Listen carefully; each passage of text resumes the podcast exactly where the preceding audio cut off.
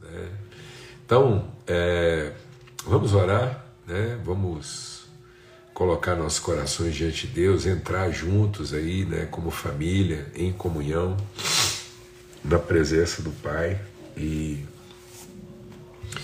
para a gente discernir aquilo que está no coração dele para as nossas vidas. Pai, muito obrigado pelo teu amor, obrigado por ser família, obrigado porque o Senhor nos guarda, nos sustenta e o Senhor, o teu Espírito está sobre nós, o teu Espírito está em nós. Antes de qualquer outra coisa, Pai, nós entramos na tua presença para agradecer a vida do Totinho.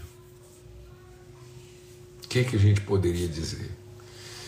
O Deus que ele foi prematuramente, mas ele significou cada dia dele aqui nessa terra, abençoou, entregou virtude, cuidou dos que precisavam e fez justiça, foi representante de justiça, atuou em áreas tão difíceis, tão desafiadoras e sempre com tanta dignidade. Guarda-o de todo o mal, é o que nós clamamos, a casa dele, a família, Deus. Que eles sejam consolados, ó oh Pai, pelo testemunho de vida, sejam consolados pelo testemunho de todos aqueles que receberam virtude através do Totinho. Ele começou e terminou bem a sua jornada, ele combateu o bom combate, ele guardou a sua fé, ele cumpriu a carreira que estava proposta. Muito obrigado. Senhor, nós te louvamos pelo dia de ontem, por toda a movimentação, alegria, o testemunho e a gratidão, a alegria de todos que estão trabalhando nesse propósito de espiritualidade transformadora. Orienta-nos, instrui-nos e que seja mesmo um tempo de edificação e crescimento mútuo. Obrigado porque os jovens chegaram bem ali em Manaus, estão animados, alegres, bem dispostos e prontos para entregar virtude, repartir bênção com as famílias ali em Manaus. Muito obrigado. E obrigado, Pai, pela vida do Ronaldo. Em nome de Cristo Jesus, a honra, Senhor, eu quero te louvar pela honra de tê-lo na família como esposo da Bebel. Quanta dignidade, quanta gratidão, Senhor, quanta virtude o Ronaldo traz para a nossa vida. Louvar o Senhor pela família dele, a casa, em nome de Cristo Jesus e pela integridade do Ronaldo. Quero te bem dizer pelo empenho dele em ser totalmente coerente com a tua palavra viver o teu evangelho de maneira plena e ser luz aonde ele está, no nome precioso de Cristo Jesus, Senhor. Amém e amém. Graças a Deus. Graças a Deus. A gente segue aqui nessa reflexão né, do princípio do leve e momentâneo. E ontem a gente compartilhou algo assim que guarda bem no seu coração, né?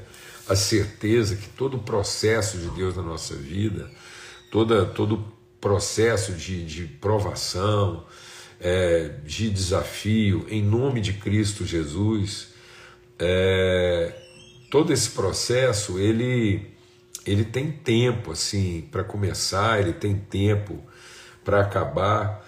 Então a gente tem que entender que é leve e é momentâneo mesmo. Então, por pior que seja, por mais desafiador que seja o processo que você está passando, você pode ter certeza que ele tem hora para terminar. Ele tem prazo né? Então, Deus estabeleceu as estações. Então, para que a semente floresça, ela tem que viver as estações. Então, tem lá o outono, tem o inverno, tem o verão, tem a primavera. Então, tem a estação das águas, tem o período mais seco ou frio. Mas aquilo tem dia. Você vê que o ser humano hoje ele, ele sabe, é, nós marcamos dia para as estações, no dia 21 de junho vai começar, né? então é, é tão preciso isso, a questão do, do, do, sol que se levanta, o sol que se põe. Deus trabalhou a vida em ciclos, em processos que são regulares, são constantes, né?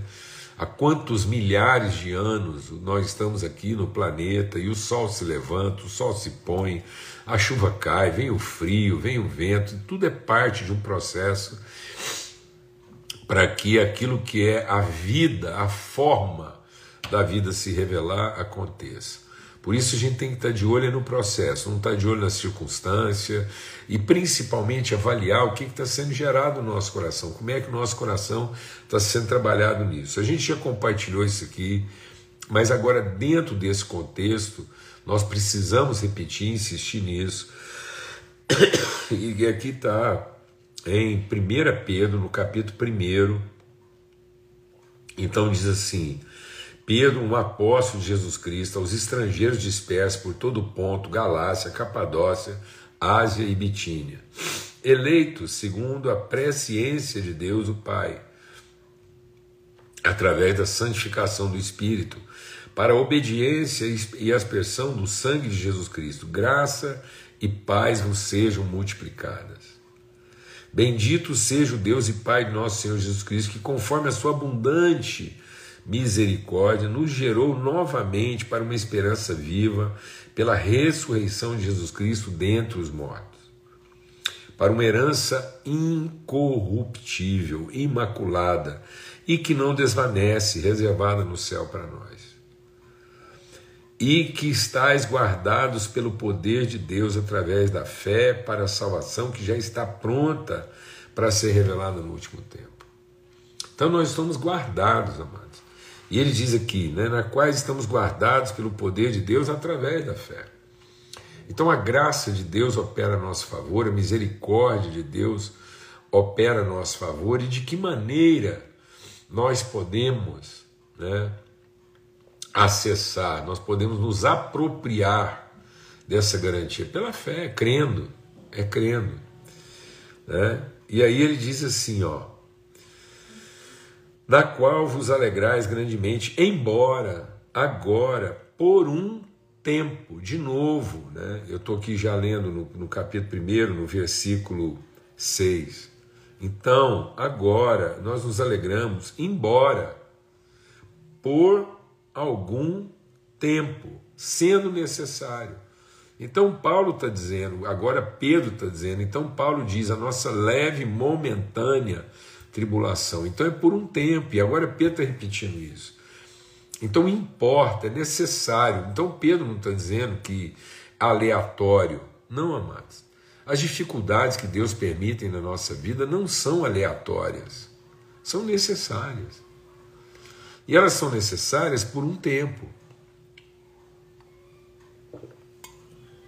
Então, Deus não dorme, Deus não vacila, Deus não se distrai, a gente se distrai, mas o nosso Pai não. Então ele diz assim, ó: sendo necessário estejais sobre opressão por causa das muitas tentações, né? para que a prova da vossa fé, sendo muito mais preciosa do que o ouro que perece, mesmo que provado com fogo, possa ser achada em louvor e honra e glória na aparição de Jesus Cristo. Então, em nome de Cristo Jesus, o Senhor, o que a gente tem compartilhado aqui, mas nesse tempo, e eu creio que o Espírito Santo é que direciona isso, eu creio que há muitos aqui, né, que, que essa palavra é relevante, eu creio que é uma palavra de Deus para ir de encontro ao seu coração, que talvez está passando por um período aí de tribulação, de angústia, de pressão, de sofrimento, de confronto, e às vezes está tentando identificar né? quem errou, o que está errado, e não, não, não vai por essa tentação, né? não vai para esse campo que o diabo muitas vezes fica nos atraindo. Então muitas pessoas cedem. Né? Nós compartilhamos aqui: quem levou Jesus para o deserto foi o Espírito Santo. Ele é que levou Jesus para o deserto para ser tentado por um período de 40 dias. Então aquilo estava determinado, ele não ia passar por nada além do que ele pudesse suportar, e nem por um tempo a mais, como se Deus esquecesse dele lá. Então Deus não esqueceu dele lá, não. Então é um, é um, é um, é um faz parte de um plano, de um processo de transformação da nossa vida. Sem esses elementos, a nossa vida vai ficar fragilizada, ela não vai estar fortalecida nas áreas que precisa estar fortalecida. Né? Então, em nome de Cristo Jesus, o Senhor, não, não, não, não tente abreviar isso, né? Não, não busque soluções mirabolantes que te poupem dos processos de Deus. Mas no processo, a, aprenda, conversa com Deus, né? que Ele fale ao nosso coração, que a gente ouça Deus, que a gente conheça o que está no coração dele para que o Espírito Santo trabalhe a nossa vida. É isso que ele está dizendo. Então o ouro ele é refinado pelo fogo, ele não é destruído, ele não é diminuído. Agora deixa também Deus ministrar no nosso coração. Quando Deus permite tribulação, é para o fogo queimar. E o fogo só vai queimar o que é de queimar. O fogo só vai queimar o que é de queimar. Então, às vezes, você vai achar que você está perdendo perdendo alguma coisa, a gente não está perdendo. A tribulação não faz a gente perder nada, não. Faz a gente ficar livre. Então celebre aquilo que celebre aquilo que, que Deus está tirando, está nos livrando, está nos, nos libertando, está nos redimindo então, o processo da tribulação é para nos redimir, é para nos livrar, é para tornar a nossa vida mais leve, mais eficaz, mais efetiva, mais limpa, mais pura. Né? Para a gente poder ter mais relevância, mais coerência. Porque muitas vezes a gente vai acumulando entulho, vai acumulando coisas na nossa vida que só ocupam o nosso tempo. Só nos tornam hiperativos. Aí, quando de repente é, você vê, você está ocupado, seu tempo está ocupado, você não encontra espaço, não encontra coração, não encontra sensibilidade para fazer aquilo que, que, que Deus realmente chamou para fazer. Então é uma limpeza, todo processo de tribulação na nossa vida, todo processo de confronto é uma limpeza, é para que a gente reavalie, é para que a gente olhe, é para que a gente é, busque redirecionamento de Deus, porque às vezes a gente estava indo numa direção que não tinha nada a ver. Então não adianta você ser a pessoa certa, fazendo a coisa certa, do jeito certo, no lugar certo e no sentido oposto. Nada, a gente já compartilhou isso aqui, nada nos afasta mais rapidamente, nada nos afasta é, mais é, é, é rapidamente do que a gente fazer a coisa certa no sentido oposto. Fazer a coisa errada não nos afasta tão rapidamente do que a coisa certa no sentido oposto. Então muitas vezes as pessoas deram um sentido equivocado à sua vida. Por isso que não entra nessa onda aí de, de avaliar a vida pelo certo ou errado, porque às vezes você vai chegar à conclusão que está tudo certo, menos o direcionamento de Deus, o direcionamento da sua vida que Deus quer dar. Então Deus vai permitir uma dificuldade, uma tribulação, para que a gente possa redirecionar, reorientar a nossa vida. Amém? Purificar. Então todo o processo de tribulação, todo o processo de confronto é para purificação. Né? A Carolina está perguntando como assim? Então, Carolina, imagine um ponto AB né? Imagina uma reta AB. Uma reta AB determina uma direção. Do ponto de vista né, da geometria, da física, a gente diria que uma reta é a menor distância entre dois pontos. Bom, a reta é a menor distância entre dois pontos se trafegar no sentido, se essa direção for percorrida no sentido que aproxima. Né? Mas imagina alguém num ponto C intermediário de AB. Então você tem dois pontos, A, B, e alguém está lá no ponto intermediário. Imagina que essa pessoa é o melhor piloto de automóvel que o mundo já viu. Imagina que ele tem lá o melhor automóvel que a indústria automobilística pode produzir. Imagina que a reta que une A, B, onde está o ponto C, é a melhor estrada que a engenharia poderia produzir, e ele está lá no meio do dia, tanque cheio, motor funcionando, estrada boa, ele é motorista, o carro é o melhor, e o céu de brigadeiro, ou seja, céu limpo, ele é a pessoa capacitada com o recurso necessário e com as condições totalmente favoráveis de alcançar o seu objetivo.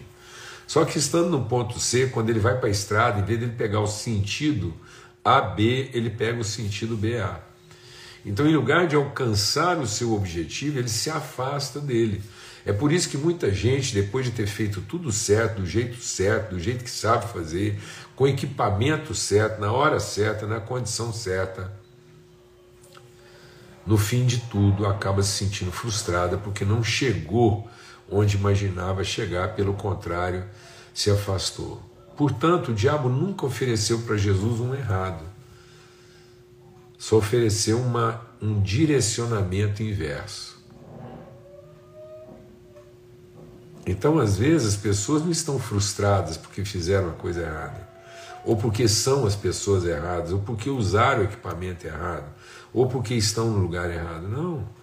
Às vezes as maiores frustrações estão vindo exatamente disso, que a gente é, é a pessoa capaz, tem o equipamento, tem a condição, está no lugar, é, tudo favorece, mas a gente está vivendo no sentido inverso daquilo que é o nosso propósito.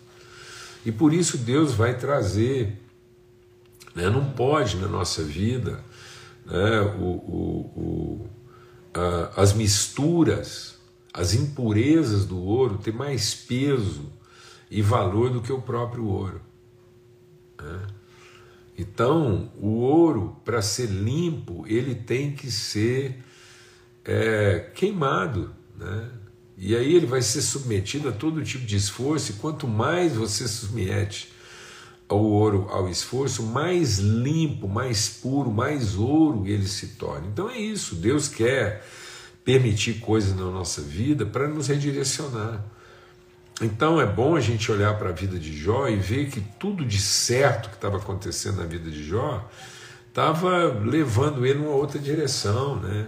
A casa dele estava se enchendo de idolatria, o Jó não participava mais da orientação dos filhos, ele se contentava em ter um rito lá, encontrar de vez em quando para fazer um culto, e tudo corria bem, tudo estava dando certo, a empresa bem, os filhos prosperando, a vida de Jó estava indo, que era uma maravilha, mas não estava alcançando o seu propósito, porque agora Jó tinha uma, uma rotina religiosa, mas não tinha uma consciência espiritual. E às vezes é isso que a gente faz, a gente associa uma rotina religiosa a uma atividade profissional religiosa, a uma atividade doméstica é, é, é, é bem sucedida, mas aquilo já não cumpre o propósito de Deus para a nossa vida. Amém?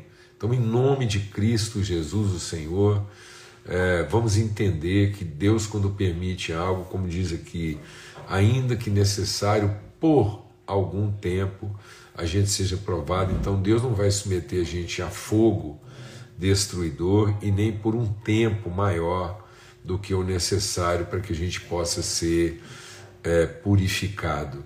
Amém? Em nome de Cristo Jesus, o Senhor, pelo sangue do Cordeiro, um forte abraço a todos, um abração aí para toda a família, né, os irmãos lá na congregação, Igreja Cristã, onde o Totinho compartilhava, vivia lá. E um abraço a todos os familiares, amigos, irmãos. Né? Um forte abraço aí é, online aqui para o meu co-sogro. E daqui a pouco eu vou dar um forte abraço né, no meu amigo, meu genro, amigo, irmão, é de tudo aqui em casa. Uma bênção no Ronaldo?